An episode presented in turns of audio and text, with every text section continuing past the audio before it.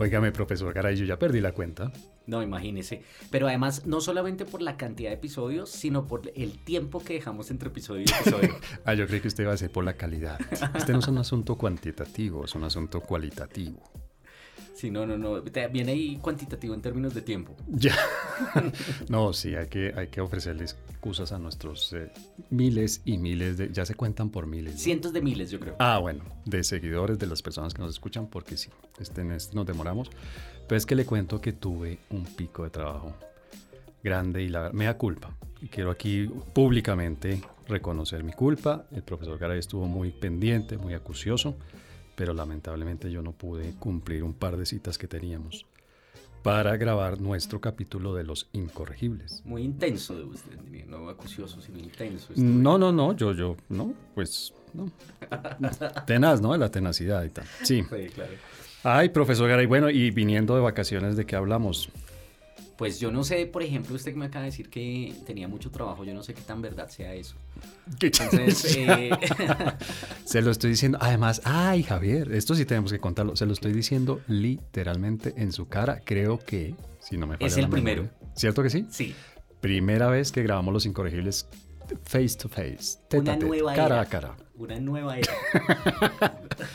y qué bien, porque claro, eso espero que los oyentes lo noten y lo noten como algo positivo, hace que sea un poco más fluido, ¿no? Que haya un ritmo mejor en el, en el programa. Sí, porque siempre había brechas, ¿no? De tiempo yo hablaba y usted se quedaba esperando mientras llegaba la señal y, y después usted hablaba y yo tampoco respondía al, al tiempo. Siempre hay un lag en, eh, cuando estamos eh, virtuales. ¿Ah, sí? Muy bien, entonces hoy no, hoy no, estamos aquí cara a cara. Eh, pues felices de estar en este, en este espacio y eh, pues sí, las cosas que son ciertas, las cosas que no son ciertas, que son falsas.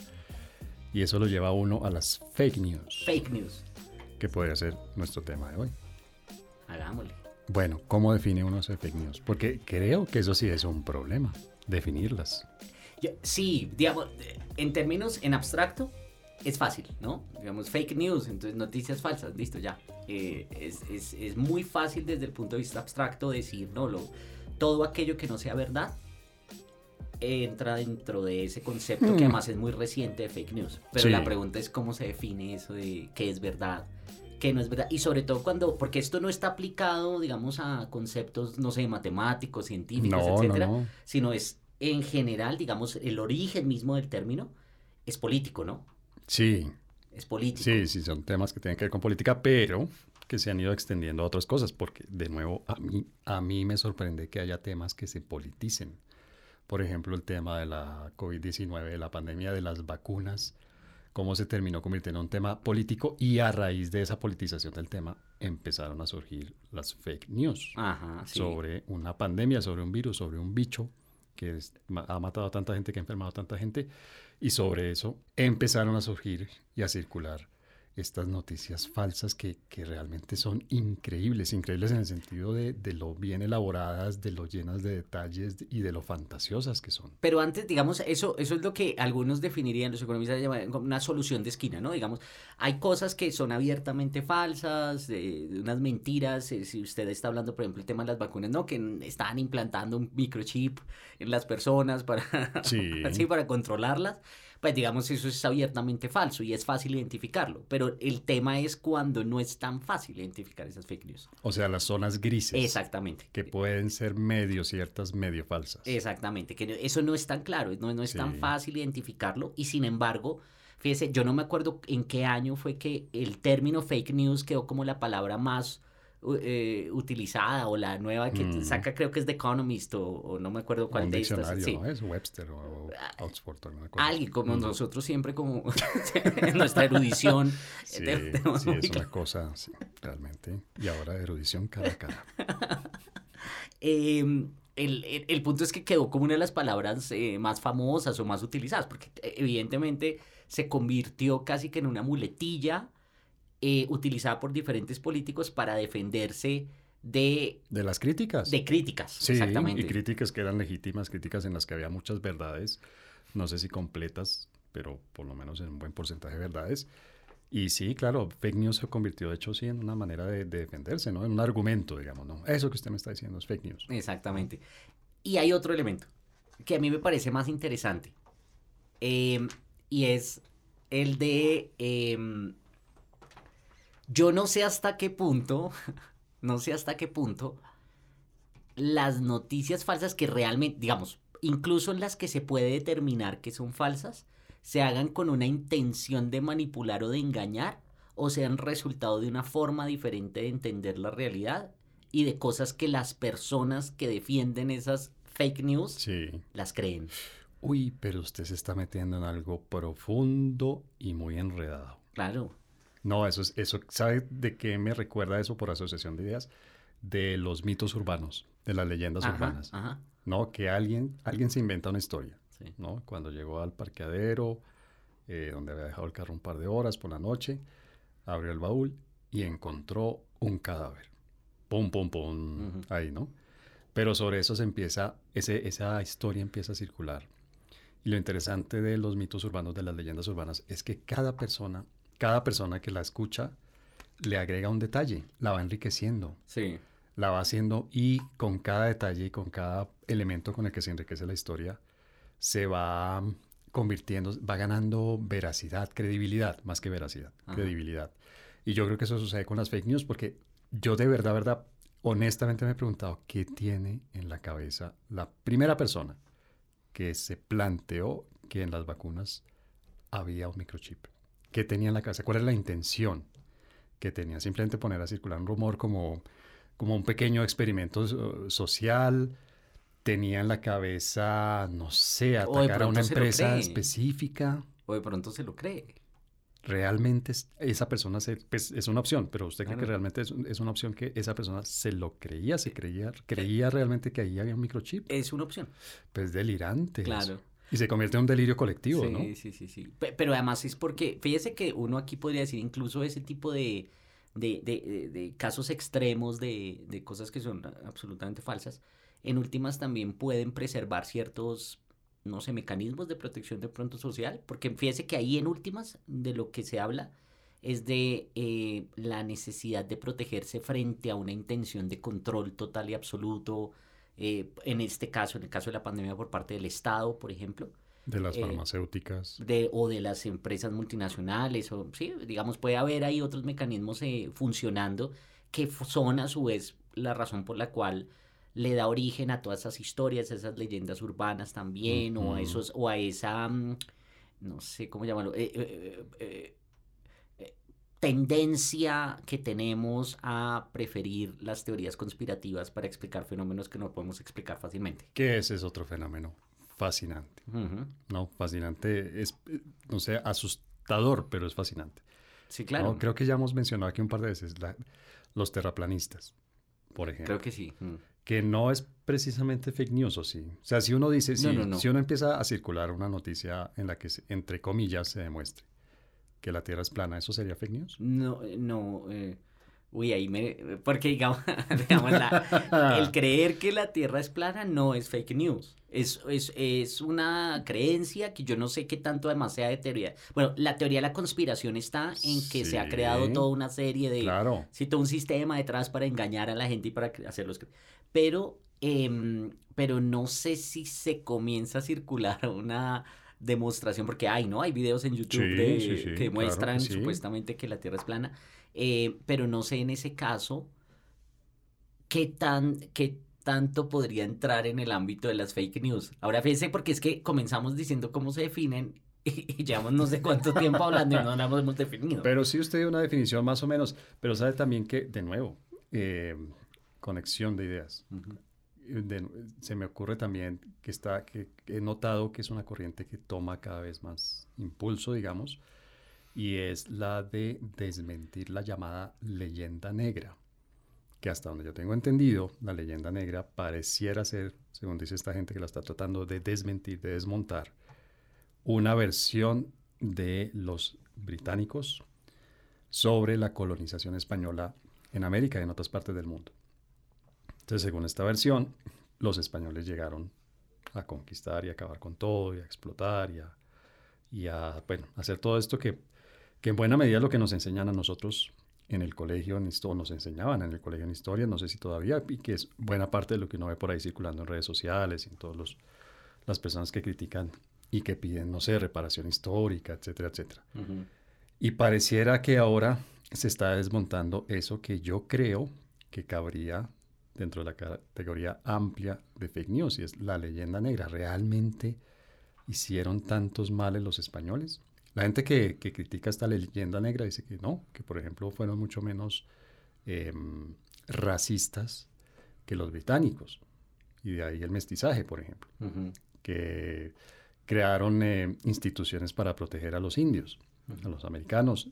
Por ejemplo, los resguardos y ese tipo de, y ese tipo, digamos, de, de argumentos para demostrar que realmente los españoles no fueron tan, no sé, tan malos durante la conquista de la colonia como se, se creó, digamos, esa narrativa. Pero no entiendo esa palabra que a usted le gusta tanto. Eh, pero no le entiendo ahí bien. Esa idea de cuestionar esa, entre comillas, leyenda no negra. sería fake news. La leyenda negra sería, sería fake news. Sí. Sí, sí, sí, volvemos un poco a la definición que usted da, ¿no? Y fue toda una historia que se montó, toda una manera de contar un suceso histórico que fue la llegada de los españoles a América y cómo lo, la, conquistaron, la colonizaron, cómo se establecieron acá. Pero pues durante siglos ha circulado todo lo malo que hicieron, pero como le digo, pareciera que ahora se está tratando de desmontar. Pues digamos que en, en Colombia, dentro de esa tradición estarían autores como Enrique Serrano, que ha intentado desmitificar esa visión tan negativa que se tiene de, lo, de la hispanidad sí, y del origen, digamos, de la colonia y del proceso mismo de llegar a los españoles. Podría ser interesante. Mario Vargas Llosa también eh, le he visto por ahí eh, escritos y declaraciones sobre el tema. Pero fíjese que, bueno, digamos, no sé qué tanto la leyenda negra sea fake news. Vuelve y juega, porque Ahí hmm. fíjese que sí hay una interpretación de la historia y son diferentes interpretaciones. Lo que quisiera, digamos, uno diría, esta otra visión también es necesaria porque enriquece la comprensión que tenemos de los hechos. Como usted dice, eh, nos contaron una historia y efectivamente uno salía y pues decía, no, lo, lo peor que nos pudo pasar, y a veces lo repetimos, ¿no? Lo peor que nos pudo pasar fue que llegaran los españoles. Sí, porque no nos colonizaron, no sé, los qué sé yo, los italianos hubieran sido más divertidos, los persas, yo no, ¿qué, cómo sería Colombia persa? No sé. pero igual fíjese que entonces construimos contrafactuales eh, basados en, sí, en, meras em, presunciones de cómo podría haber sido. Pues la comparación siempre es con la colonia británica, que uno trata, pues que uno tiende a pensar Estados Unidos, Canadá, pero en realidad no son solo esas las colonias británicas. Exactamente. No, están todas las islas del Caribe, territorios como Belice, etcétera donde no sé si, si realmente están mucho mejor que nosotros. Exactamente. Canadá, Estados Unidos, sí, mm. evidentemente, pero no sé si esas otras colonias británicas. No sé si va a cuestionar eso. y ahí estamos en una nueva etapa, de fake news. Yo me levanto, con permiso. Sí, entonces, bueno, pero, pero tiene razón, es, es, la reinterpretación de un suceso histórico, pero, pero sí es complicado convencer a alguien que está convencido, perdón la redundancia, de que en las vacunas hay un microchip, que es algo actual, contemporáneo que está sucediendo en este momento. ¿Cómo hace uno para desmontar semejante versión de la historia? No, es que es muy complicado. ¿Uno puede desmontar las fake news? Es que vuelve y juega porque estamos en, en el, digamos, las fake news, ¿a qué hacen referencia específicamente? Y ahorita estamos teniendo un caso, ¿no? En términos políticos. ¿En la actualidad? Sí. Digamos, eh, en el marco de, de las elecciones eh, está este tema de, ¿no? La visita de, de, o bueno, este tema del perdón social y, bueno. De realidad. Eh, sí, exacto. Y es decir, yo repito los videos del candidato cuando reconoce. Eso me han contado. Me pasaron ese dato, sí, señor. yo veo el video. Y me dijeron, me dijeron, Garay es feliz haciendo eso. Pues, sí, sí. Veo el video. Y sin embargo, ya vamos en que eso es fake news. Que no pasó, que en realidad. A pesar de que él mismo ha reconocido que sí, sucedió. Exacto. Y entonces ya estamos en que no. Ahorita venía escuchando, de hecho, en la, en la emisora y eh, está, están hablando de entrampamiento, ¿no? Ya ahorita están diciendo que es que fue un entrampamiento. Sí, yo oí a Roy Barreras esta mañana. Y entonces le explicaba, le preguntaban, en este caso estaba hablando a Asprilla. Eh, y entonces, no, el deportista, no, el Ya.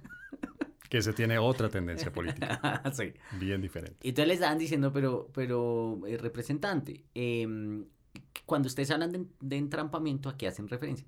Y en realidad, cuando él daba la definición, ¡ay, ah, María José Pizarro! Sí. Entonces, ellos dos estaban, cuando decían que era entrampamiento, en realidad era una tergiversación de lo que había sucedido. Uy, caramba, pues está muy enredado. Ah, sí ve. Pero entonces ahí fíjense que ya estamos hablando de entrampamiento porque de, de pronto es más fácil para que la gente capte. Sí. Y los, los seguidores entonces dicen, ah, sí ves, que... pero en últimas no están hablando de entrampamiento, sino están hablando de que confundieron o manipularon lo que había sucedido. Ahora. Que la están, están contando los hechos que sí sucedieron, pero los están contando con amaño. Con, Exacto. Con, amaño, con acomodo. Ahora, yo no sé dónde está el acomodo porque vuelve y juega. Veo el video. El señor entra. Y ahí está diciéndolo. Sí, o sea, digamos, no sé, no sé dónde está, pero ya vamos en eso. Entonces fíjese que ahí uno dice, ¿dónde está la fake news? Mm. Pero hay circunstancias o no. Quiero decir, yo no sé cuándo sucedió eso del video, pero había que publicarlo en este momento, que estamos a semanas de la primera vuelta presidencial. Quiero decir, las circunstancias no ayudan también a, a distinguir si algo es fake news o no. Si yo hablo de las vacunas, de los microchips de las vacunas en 2018, es diferente a si yo lo digo en 2019. ¿sí claro, pues sí, digamos hay un contexto en el que es más útil que en otro contexto. Sí. Sí, pero la pregunta sigue siendo la misma, ¿es o no fake news? Porque en este caso puede ser sencillamente, entre comillas, un papayazo. Es decir, se les apareció la Virgen, ¿sí? ¿sí? Sí, es decir, el, eh, se les apareció la Virgen a los opositores, nadie veía en este momento que podía bajarse del, del pedestal, ya todos dábamos por sentado, ahorita hay formas de pensar que de pronto ni siquiera llega a pasar de primera vuelta. pero usted está pensando con el deseo. No, claro, pero digamos ya el centro lo está diciendo y que se puede remontar. y, ah, Pues sí. Pero usted es de ah, centro. Sí, señor, pero es que... No era de centro. Sí, los, que, los de centro... No, pero usted cree que yo estoy feliz de que el candidato del centro sea quien es. ¿Por qué no? Pues porque no es un buen candidato. No es un buen... No, no convence a nadie de nada. Bueno, fuera de irse a ver ballenas, que es una, Hoy, bueno, ahora le cuento, pero estoy feliz. Vine, vengo de allá. ¿De ver ballenas? No, porque no están en esta época, pero sí el lugar en donde se avisoran las ballenas. en donde la gente va a pasar la tusa electoral entre primera y segunda vuelta. Ya. yo, yo iba como avanzada. Exactamente, te iba a mirar a ver cuál va a ser el espacio de todo el, centro. Para que el señor vaya allá pues, a, meditar, no solo el señor, a contemplar. Sí, eso. Yo debería montar una agencia de viajes. Exacto, para el centro. Centrista. Eh, sí. No, pues. Pero bueno, usted que tiene evidentemente una tendencia ideológica y que, como todos, quiero decir, una tendencia ideológica que usted expresa abiertamente, ¿cómo hace para distinguir, para verificar ese tipo de noticias si son reales o si son falsas. Si mañana le llega a, su WhatsApp un video de este señor cometiendo una atrocidad impensable, yo no sé qué, que está asesinando bebés eh, ballenas. se vaya al Chocó a la ensenada de Utría y con un arpón tan, tan, tan, tan, se pone a arponear bebés ballenas.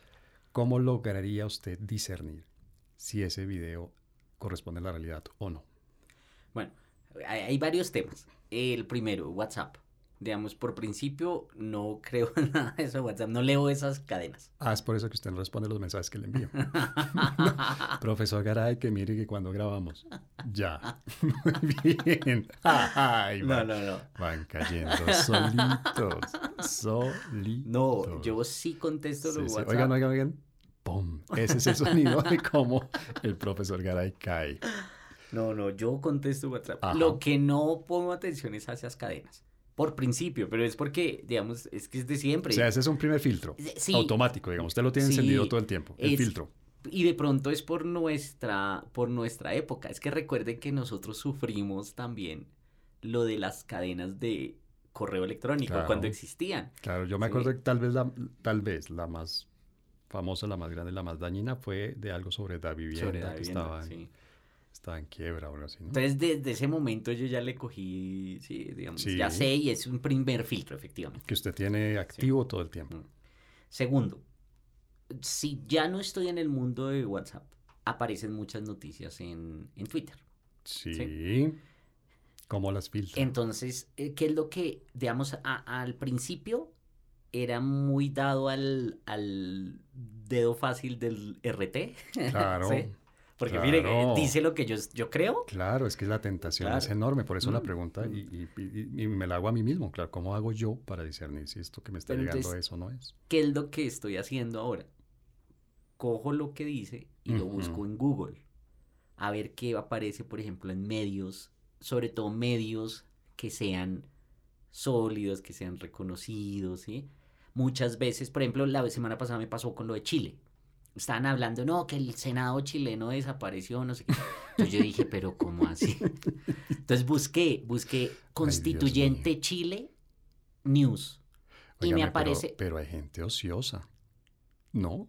¿Qué? Pues yo no, pues esto, que, que ¿quién se pone a circular el No, no, no. rumor de que desaparece No, el no, Senado pero es que es, es verdad. Entonces, claro, verdad? entonces lo encontré en medios como la BBC, como la Deutsche Welle, Ah, que resulta que se aprobó, de nuevo, la constitución chilena, La nueva, la que la están nueva, escribiendo ahora. se va, todavía no está aprobada. Eso es en septiembre se va a hacer un plebiscito sobre Proclamada, creo que dicen. Pero exactamente, están hasta ahora en la redacción. Entonces, ¿qué se aprobó? Un artículo en el que desaparece el Senado como Senado, como lo conocemos Ya, acá, y se va a crear una nueva organización legislativa Otra cámara. exactamente que tiene es una jurisdicción regional. Como cámara de representantes. Sí, exactamente. Sí, o sea que no es una cámara alta nacional, sino una cámara Exactamente, baja entonces va a cambiar y bueno, eso tiene unas implicaciones pues para los que saben toda- Me de... acuerdo yo de, de arquitectura estatal, Sí, ciencia sí. política y tal, sí, sí. Pero entonces eh, eh, tiene eso unas implicaciones y bueno, sobre eso hay unos debates. Pero entonces eso fue lo que hice, yo busco la noticia a ver qué tanto aparece. Pero es que ¿sí? usted le está encontrando otra, otra. ¿cómo se dice hoy en día que uno no puede decir estos dichos populares que ahora son políticamente correctos? ¿Cuál es lo de la pata al gato? Ya no se le puede. Pues yo creo que no, ¿no? Está mal dicho. Pues me imagino. a un- Ofende a la un- comunidad a un- felina. A un individuo felino. No. Ya le he dicho, Eso es inadmisible. y no es fake news, esto que le voy a decir no es fake news, yo lo vi hace, no sé, tres años, cuatro años, ya uno no puede decir, por ejemplo, matar dos pájaros de un solo tiro, o con una sola pedrada, o como quiera. Es políticamente incorrecto. Claro, por lo que es Y entonces ofrecen alternativas. Alimentar dos pájaros con la misma rama de alpiste. No es en serio. Ve cómo hace uno para saber si esto que estoy diciendo yo sobre los pájaros, las pedradas Sí. y los alpistes No es, fake es news fake o no. news, no. ¿Cómo hace uno para saber eso? Claro. ¿No? Bueno, entonces usted encontró que... Listo. Pero, ah, perdón, pero le iba a decir, pero la pata que usted le está encontrando, bueno, a lo que sea, Sí. eh, es el titular. Y, lo, y, una, y un pariente cercano de las fake news. Y es el clickbait. Ah, sí. Ah, No. eh, ¿Cómo así? ¿Sí o no? Digamos, o sea, me está que- confundiendo. No, no, no. No, no, no, sí, sí, sí. ¿Qué hago? Yo busco en Google, Sí, pero solamente voy a las fuentes, como le decía, que sean entre comillas serias. Mm. Que yo reconozca cuando aparecen ellos. Cuando me aparecen cositas de, ¿no? De eh, rebelión.org o es cosas así que yo no, en las Pero de sí. izquierda. No, no, no, no, no, de cualquiera. Es que de- me acuerdo es porque nunca leo una rebelión. Pero, Ya. y, y me acuerdo porque muchas veces en los ensayos, cuando ponía a hacer ensayos, los estudiantes, la fuente era rebelión.org. ¿Y usted Siempre. feliz? ¿Y Yo era, feliz? yo era feliz. Ya. Em, Pero, pero no, lo, lo, lo, que estoy diciendo es, me voy a, así, BBC, cosas de esas. Si aparece ahí, creo que allá hay un indicador. Aumenta la credibilidad, Exactamente. la veracidad. Porque lo, las otras que no conozco, que no son muy confiables, esas no. Javier, ¿sí? pero ¿qué hacemos? Vamos a dar el nombre concreto. Ujú. Revista Semana. Mm. que hace unos años para mi revista Semana era una autoridad, una autoridad en el sentido de Sí. que yo le creía a buena parte de lo que decía, no todo, Ujú. todos los medios tienen algún sesgo, todos tienen un Sí. sesgo, ¿no? Menos los incorregibles, en donde estamos Nunca. completamente Nunca. neutrales y objetivos. Pero hoy en día para mí, revista Semana y un par de emisoras y un canal de televisión y tal, que obviamente son muy lejanos a mi gusto y a mi tendencia ideológica, para mí son sospechosos de entrada, automáticamente. Claro, Quiero pues, decir, lo que ellos cuentan, yo ya lo lo tomo Lo sospechan. con sospecha, Sí. con desconfianza. Pero es precisamente por lo que decía, por lo que no comparten su, su Ay, visión pero del mundo. No sé, ¿será solamente un tema ideológico? Sí, porque uno va... Porque, a ver, vamos a... De nuevo, pongamos las cartas sobre la mesa. Sí. ¿Usted le cree a Revista Semana? Revista Semana es una fuente fidedigna, confiable de formación. Digamos, lo que pasa es que a mí los medios colombianos me parecen muy flojos. ¿Sí? Mm, Entonces, eh, porque pero hay ¿cuál- niveles de flojera, ¿o no? no, eh, no, porque Flojeras de flojeras. digamos de pronto a usted le gusta el espectador, que a mí se, Sí. se me hace pésimo. No, no me Pero, parece bueno. pero entonces usted ve y la forma como redactan las noticias, a mí me parece que puede ser bueno en columnistas, Mm, ¿sí? Yo creo que aquí tenemos más columnistas que medios, En Colombia. sí, que digamos que Usted- noticias. Ustedes vieron la cara de satisfacción que acá. O sea, Javier Garay acaba de formular la ley de la gravedad. Estoy feliz, estoy emocionado cuando salgo con estas genialidades. De aquí hay que salir corriendo a patentarla. ¿no? Registro de propiedad intelectual. Digo, digo, de verdad, yo me sorprendo en lo que puedo y decir. se siente bien con usted mismo. Claro, me Ya. siento O maravilloso. sea, usted ya hoy salvó el día. Ya hoy. ¿no? Puedo dictar mi clase ahorita, tranquilo, O no, feliz. o no. O no. Pues claro, Exacto, porque es que ya solamente con esto escribo esto en- entre comillas. Eh, todo lo- su clase de dos horas sobre, ¿cuál es el tema? Economía política internacional. Yo, yo usted llegaba, abría el salón, no saludaba a nadie, iba directamente al, al- al tablero, sacaba el marcador y escribía esta genialidad Abro de comillas, decir. cierro comillas y clase. Me doy media vuelta y les digo, nos vemos en la próxima clase. Gracias. Ahí les dejo, nos vemos en la próxima clase. Bueno, listo. Volviendo al tema. Ya. Entonces resulta que E usted ve, igual a MC al cuadrado. usted ve. Y esas noticias, como están redactadas, incluso en el espectador, que yo sabía que a usted le Son gustaba. cuidadosos. ¿Son qué? En el espectador son cuidadosos. No. No, no, mire la- los errores de redacción y adicionalmente la fuente de los medios en Colombia es Mm. Twitter. Sí, eso, en eso se han vuelto perezosos. Exacto. Entonces fíjese que Salvo trabajos de investigación. Mm. Sí, hay unas cosas ¿no? especiales, investigación, que sí. ellos los llaman ellos mismos así, especiales, ¿no? Mm. O sea, hacer investigación se vuelve algo especial. Mm. Y eso me acuerda de el libro de Enrique Santos, en donde él mismo dice, reconoce que por los cambios en la forma del comportamiento de los medios y demás, se ha dejado invertir, por ejemplo, en editores.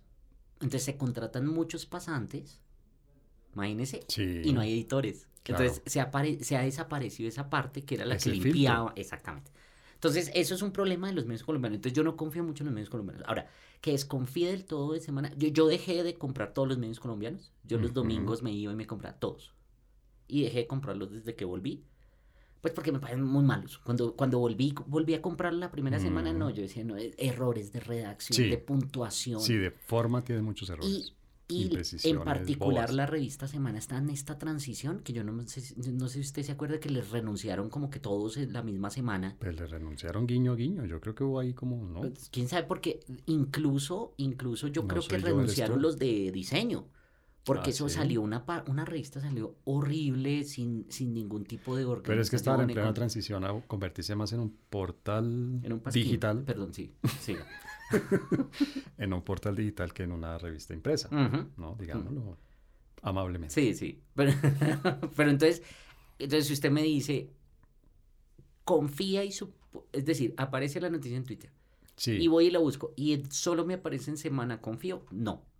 Tengo que buscar otra fuente. No para pasa el filtro. No pasa, no. Necesito, necesito más seguridad. Entonces, si no aparece en otro lado, espero. Espero a que de pronto, porque hay personas ya reconocidas que sí comienzan a, a darle eco a la noticia y bueno. Y si usted se entera de esa noticia, por ejemplo, en este podcast famosísimo, que lo oyen miles, cientos de miles de personas, cada vez que a los dos personajes que lo hacen se les da la gana de hacerlo, Sí. los incorregibles, ¿usted le cree o no le cree? pero completa y absoluta. Con los, con los ojos cerrados. O sea, en los incorregibles no hay fake news. Nunca. Muy es bien. una cosa impresionante. Es una... Incluso, incluso, Incluso, identificamos leyes de la realidad. ¿Cómo- cuál, fue, ¿Cuál es? ¿Cuál es esta máxima que usted formuló hace unos minutos? Hay más columnistas que noticias. Oh, por Dios. es impresionante. Pues, mire, Yo te- la anoté y todo porque... mire, llegamos a un punto tan alto, tan alto, que tenemos que detenernos y dar por terminado este primer segmento de los incorregibles. Los incorregibles. Bueno, en el segmento anterior hablamos de fake news, hablamos de clickbait, hablamos de la leyenda negra como un ejemplo de la historia, de la historia digo con mayúscula, de lo que pueden ser las fake news y las falsas versiones o versiones anidadas, amañadas. ¿Cómo se puede uno proteger de las fake news? Usted nos está dando un poco su fórmula de sus filtros, pero realmente uno se puede proteger. No. Y ahí voy porque no me dejó terminar. Ah, Entonces, está en la segunda parte. Twitter y cómo hago para buscar una noticia. Pero Sí. hay un caso que fue el que usted primero mencionó que me preocupa aún. Y es si ponen un audio o un video. eso lo hace más o menos creíble. Eso me angustia. Yo no sé si es más o menos, pero me angustia. Porque ahí ¿Cómo sí usted así? cómo, cómo identifica la veracidad. Ya hemos comprobado que se puede alterar un video. Poner, es decir, poner a una persona a decir sí, cosas sí. que no ha dicho. Desde hace unos años, Sí. y eso se conoce como el deep fake, Imagínense. y tal, tal cual. o sea, Y eso sí me ha generado mucha yo he visto varios que están circulando en, en redes donde usted sale proponiendo. ¿Pero de qué se ríe? No le iba a contar.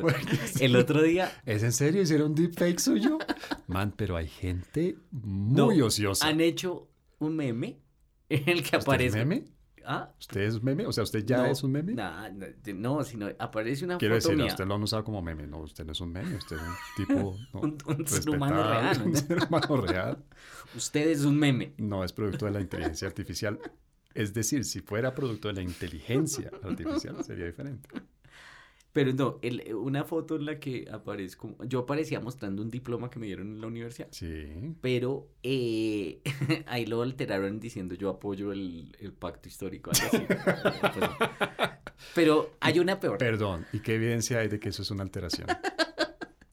Hay algo peor, profesor. ¿Cómo podemos comprobar que eso no es Hay algo el peor. hecho real que se originó? Hay algo peor. A El ver. otro día estuve en una fiesta. Sí. Sí, la semana pasada. Una fiesta familiar, de la familia de mi pareja. Ajá. Y con ellos yo me siento muy cómodo y demás. Entonces, em, entonces, em, Esto pinta mal. sí.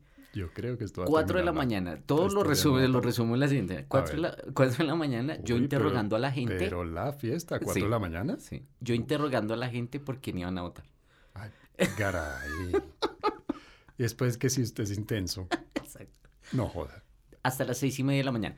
Y me dice. ¿Por dos horas y media? sí, pobre la gente, pobre la O gente. sea, usted está haciendo una encuesta de opinión. Más o menos. No, pero no era solo, solo- no solo era encuesta, sino yo discutí, argumentaba y Oh, por contraargumentaba. Dios bendito. y Qué delicia de fiesta. una maravilla, rumba. una maravilla. No, Eso. Y entonces al otro día mi pareja me dice, pero tú tienes que dejar de hacer esas cosas porque qué tal te graben un video y comiencen a circularlo en redes. Es cierto. Y es cierto. Es Mm. cierto. ¿Qué tal que lo vean en un podcast diciendo esto? Por eso es que yo lo digo aquí abiertamente, por si sale un video, que la es gente su sepa. manera de neutralizar, su manera de adelantarse. Eso es puro manejo de crisis. Un profesional en el manejo de crisis de Así información. es. Muy bien.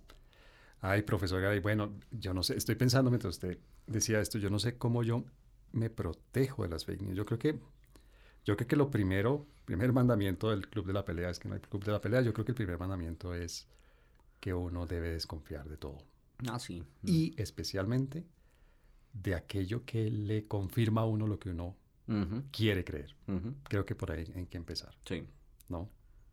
sí. Si uno realmente quiere, quiere, no sé, acercarse a la realidad con cierto grado de veracidad, de, de credibilidad, de, de realidad, creo que eso es lo primero que uno tiene que hacer. Pero ¿y entonces cómo hace, por ejemplo, en esa resistencia que usted tiene con los medios que no le gustan? Que, que- más bien, que no, no es que no le gusten, sino que tiene una línea editorial que no le gusta, que usted trato no de comparte. buscar, algo- pues que usted se va a burlar, trato de buscar algo de centro. Si me explico, yo, por ejemplo, no me voy a buscar algo de... ¿Y que es de Voz, centro para usted? El, de- el periódico, ¿Cuál? esos periódicos, semanario, no sé, Voz, el antiguo Voz Proletaria. ¿se Ah, no, pues imagínese. Ya no me voy a leer eso, Sí, no. ¿no? Yo Eh, le conté que una vez un, un taxista me, recogió en la universidad a las 9 de la noche dictando clase de maestría. Y le vendió una suscripción a Voz. Pues era metido diciéndome que era el único periódico que decía la verdad y tal. Y claro, yo callado por miedo, porque decía, a esa hora. Pero eso sucede, yo creo, con los, con los portales, ¿no? Porque hemos hablado, digamos, de los, de los medios tradicionales, hemos hablado de, de las redes sociales. Pero yo creo que hay un elemento aquí que es importante también en las fake news y en protegerse, desmontar las fake news, que son los portales. Pero bueno. Yo hoy en día Sí. le creo más a ciertos portales que a ciertos medios tradicionales. ¿Cómo cuáles? La silla vacía, la línea del medio, mm, se me escapa uno. Pero la línea del medio no es de medio. no, no es del sí. centro, no. Eso tiene. Sí, Sí, centro, centro rojito, centro Sí, rosadito. sí, sí, centro sí, sí, rosadito. sí, Sí, sí, sí, sí, sí. sí. Es bien, Sí, se me bien escapa rojito. eh, la silla vacía, ¿cuál sería? Eh, ay, no me acuerdo, pero hay otro portal, digamos, de esa categoría. Le cree harto usted al, al que no se acuerda el nombre. Pero yo, por ejemplo, a esos portales, hoy en día les creo más que a Revista Semana, o a Semana, vamos a ver, porque ya no Sí. es Revista, Semana, y a, mm, al noticiero RCN Televisión, por ejemplo, o a que a la FM, yo. Sí. Y, pero, ¿cuál le parece? Por ejemplo, de noticieros, ¿cuál le parece? ¿Caracol? Le ¿Más confieso creíble? algo, no, la, la verdad, la verdad, estoy, uy, me acaba usted de poner en evidencia, le confieso algo, la verdad estoy hablando por hablar porque, sinceramente, no veo noticieros de televisión. Ok. Mi manera de enterarme de lo que sucede, sobre todo, y en, eso, y en eso soy muy viejito, radio por la mañana. Sí. Mm. Pero usted me decía un- alguna vez que, que tiene una maña y es no se queda con una sola emisora, sino va escuchando varias, ¿no? A veces salto de una a la otra, Sí. pero, pero también, pues a veces es difícil, digamos, porque uno va manejando lo que sea, eh, o patinando. Es, di- es difícil. Usted ha tratado de patinar en, bueno, y cambiar de emisora al mismo tiempo. Es complicado. Me es imagino. bien complicado. O en el monociclo. Ah, sí, es más, más complicado. Em, entonces, creo que yo trato de complementar, de ir construyendo mi propia noticia a partir de... No estoy diciendo que haga una super investigación. Eso ya está más, más lindo. No, o sea, pero usted me crea leo- su propia verdad. Yo Ya. soy muy neutral. Entonces lo que yo hago Pero es yo que yo me invento mi verdad. propia, mi propia verdad. verdad. No, no, no, quiero decir que nutro, digamos, te- termino de, de- de tratar de armar un poco el rompecabezas, efectivamente leyéndome, oyendo la versión de la radio que escucho y dos o tres noticias de medios diferentes. Dentro de eso, estos portales que repito a mí, no, no sé por qué, no podría justificárselo claramente, pero me generan más credibilidad que los otros medios. Y, y para hablar de cosas que no podemos justificar, que no podemos demostrar, yo sí creería que la calidad de los medios radiales en Colombia es superior a la de los medios escritos y la de televisión. ¿Sabe que desde hace muchos años oigo eso como una, una rareza de Colombia?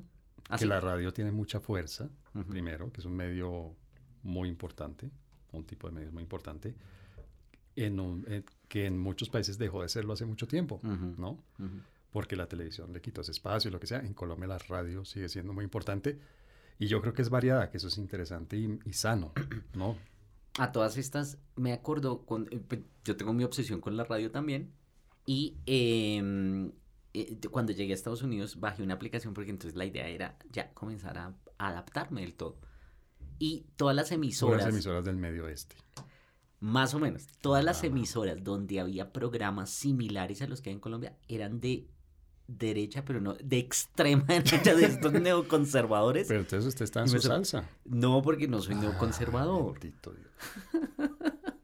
A propósito de fake news, oiga, y me lo dice en la cara, hoy sí, literalmente en la cara. Yo no soy, Pero Ah. soy neoconservador, Neocon- profesor Páez. Soy neoconservador. pues no sé. Cuando sus amigos hablan del halcón garay, ¿a quién se le Eso sí es fake news. Muy bien, pues bueno, le, le propongo que vayamos redondeando ya nuestro episodio de hoy. Ve- vea lo viejitos que estamos, ya ahora damos consejos, ¿no? Nos hemos dedicado a dar consejos. Estamos tan viejitos que le dedicamos el episodio pasado A la generación a estos jóvenes Sí, de sí. ahora, a estos Coca-Colitos de ahora. Increíble. Y este, y este episodio se lo estamos dedicando a darle consejos a la gente de cómo protegerse de las fake news. Óigame, ¿hay fake news divertidas? ¿Todas son peligrosas, malintencionadas o no sé? Pues yo creo que por definición sí. Sí. El, el objetivo de la, de la definición de fake news era que era algo negativo, que generaba inestabilidad. Sí. Y de hecho, y de hecho creo que es, es pero, pero esto habría que corroborarlo, pero creo que el origen fuentes. de hecho es para desconfiar del ascenso de gobiernos o de gobernantes tipo Donald Trump. Sí. No tipo Nicolás Maduro. Y entonces quiero ser enfático, sino Hmm. tipo Donald Trump. Sí. Entonces, todo lo que apoye. Porque fíjense lo del tema de de Cambridge Analytica, ¿no? Eh, sí, sí, sí. eh, usted ve el documental en Netflix y entonces Ay, el Dios. problema era Bolsonaro, el problema Esos es Orban. de- por ejemplo, el yo problema es Trump. Yo desconfío ¿Sí? mucho de los documentales de Netflix. Sí. Ah, sí, Sí. a mí me parecen buenos. No, están muy bien hechos y todo, pero eso mismo los hace. Mm. Mm, Bueno, tienen una intención Mm, clara. Sí, sí, sí, sí, sí. Presentan una cara. Sí, sí. sí, sí. bueno, Bueno, pero entonces eh, el primer consejo es ese, ¿no? Buscar varias fuentes. Si el eh, titular es demasiado atractivo, clickbait. ¿sabe qué? Creo que lo más valioso de lo que se ha dicho el día de hoy es lo que usted mencionó. Gracias, profesor Garay. No, es que esto había que decirlo lo porque estamos en persona. Y me lo dice en mi cara. Exactamente, Sí, sí, señor. Hay el principio para poder salir de cualquier fake news es desconfiar cuando usted dice, ah, sí ves que yo tenía razón. Entonces, en ese mismo instante en que termina de pensar, yo tenía razón, diga, ah, de pronto esto es falso. automáticamente. Sí, diría es como yo. una especie de duda metódica, ¿no? Muy Sí, cartesiano. ¿vea sí, claro. Muy bien. Bueno, profesor Garay, pues yo creo que podemos redondear y terminar nuestro segundo segmento ahí. Los incorregibles recomiendan. Óigame, recomendaciones sobre fake news. Por ejemplo, los documentales de Netflix. Pues, pero no sé, porque es que hay documentales que son buenos. Hay, hay varios, hay unas series documentales que me gustan mucho de Netflix, que son muy divertidas. Por ejemplo. Hay una de los gatos. de- Garay, estamos hablando de fake news. ¿Qué carajos tiene que ver un no, gato con pero los fake yo, news? yo digo o es sea, la mala fama de los gatos se la montó aquí en los perros. O sea, No, es- no, no, no lo he o sea, visto. eso sí es teoría de la conspiración, pero nivel Dios. Es una serie documental muy buena que se llama No te metas con los gatos o algo así.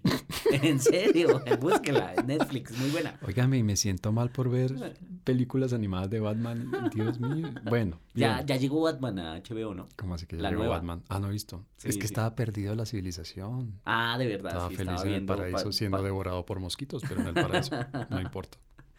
Bueno, eh, tengo una recomendación de libro precisamente para cuidarse de esto. A ver, Hay un libro que me estoy leyendo, no es tan reciente, creo que es del año pasado, la Sagrada Biblia. El Antiguo Testamento. No es tan reciente. no, eh, el libro creo que es del año pasado, no, no, no, no estoy muy seguro, 2020, 2021, 2000, bueno, Editorial Semana. se llama, se llama El libro de por qué, The Book of Why. Me suena. Muy buen libro. Sí. Excelente, me lo he estado devorando. Es un tema, pues usted sabe que mi tema académico es de evaluaciones de impacto y causalidad. Ujú, ujú. Bueno, este libro habla de eso, pero va más atrás y es todo el tema de la filosofía de la causalidad. Es decir, Sí. por qué nosotros pensamos que hay causalidad, cuál es el tipo, y ya después llega al proceso mismo de demostración.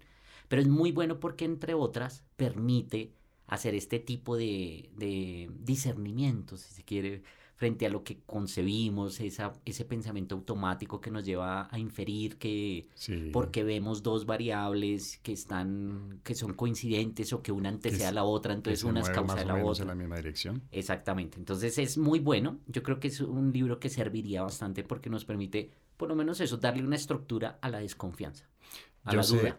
Yo sé que somos súper ¿cómo se llama? Políglotas y no sé qué, pero ¿será que no hay una edicióncita en español? Yo creo que sí. Eh, por eso digo el, título en, en español es el libro de por qué. Ah, yo creí que lo decía por condescendencia. No, no, no, no. Eh, No, no, y nunca, nunca cuando traduzco es por condescendencia. ¿Sabe por qué es? ¿Por qué? Porque la gente no entiende mi pronunciación. Lo que me da es Sobre vergüenza todo la gente que pronunciación. habla inglés. Exactamente. Mire usted qué casualidad. A mí me pasa exact- exactamente lo mismo. Mire usted qué casualidad. Óigame, mi recomendación es una película. Yo creo que esa película ya está por encima de los 20 años, pero vale muchísimo la pena verla. Se llama Cortina de Humo. Es buenísima. Hay una crisis política en Estados Unidos de un escándalo muy local, muy nacional, muy, muy, muy nacional. Quiero decir local de Estados Sí. Unidos, no, no una ciudad, sino el país. Y la solución es inventarse una guerra. Es de comedia. Sí, No la he visto, pero creo que comedia saber cuál es. negra buenísima. Sí, de verdad, verdad, si tiene tiempo, véala porque primero es muy, muy buen, muy bien hecha, muy bien Sí. escrita, muy bien producida, muy bien actuada. Creo, si no me falla la memoria, que es Dustin Hoffman, tal vez, el que está Ok. por allí, Jim Hackman, no recuerdo muy bien. pero muy, muy buena película. Y es eso, cómo crear una guerra de la nada, una guerra falsa, una guerra que se, que se, que se desarrolla y se filma obviamente en estudios eh, cinematográficos, pero que se publica, se publicita como si fuera una guerra que está sucediendo realmente en alguna parte del mundo. Creo que está en Netflix. Vale. si en algún momento usted y las personas que nos oyen quieren apartarse de esa tensión absoluta y dramática de los documentales de gaticos, dense una miradita cortina de humo. ¿Cómo será? Smog curtain. Fuck curtain. Los incorregibles.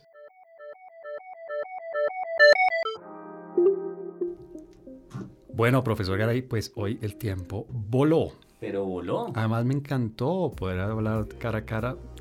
Yo espero que los, las personas que nos escuchan noten esto que yo noté durante todo, toda la grabación, es que realmente es mucho más dinámico y mucho más fluida la conversación. No quiere decir que sea más inteligente. Nunca. No. Ni que sea más veraz a propósito de nuestro tema, las fake news. Pero sí, yo creo que, es, que espero que ellos lo noten también y que nos cuenten, por favor. Por favor. Cuéntenos si les gusta más esto, si de pronto preferían las pausas entre una cosa y la otra, entre una conversación, una, una palabra suya y la mía, pero sería bueno que nos cuenten cómo les parece este nuevo, no sé cómo decirlo, formato, no, pero no es nuevo formato. Esta nueva generación. Esta nueva temporada de Los Incorregibles, cara a cara. Uy, Ah, así quedó. Está bueno, ¿sí o no? Está bueno. Muy bien. Profesor Garay, muchas gracias. Váyase a su clase, pero no, pues ahora sí con respeto. Ojalá les explique algo del tema y no se quede solo con esta máxima de en Colombia hay más editorialistas que noticias. Columnistas. Columnistas que noticias. No. No, pues yo estoy sorprendido. con Yo estoy que- tratando de asimilarla Estoy toda. sorprendido con lo que soy capaz de decir. Yo también. Sorprendidísimo.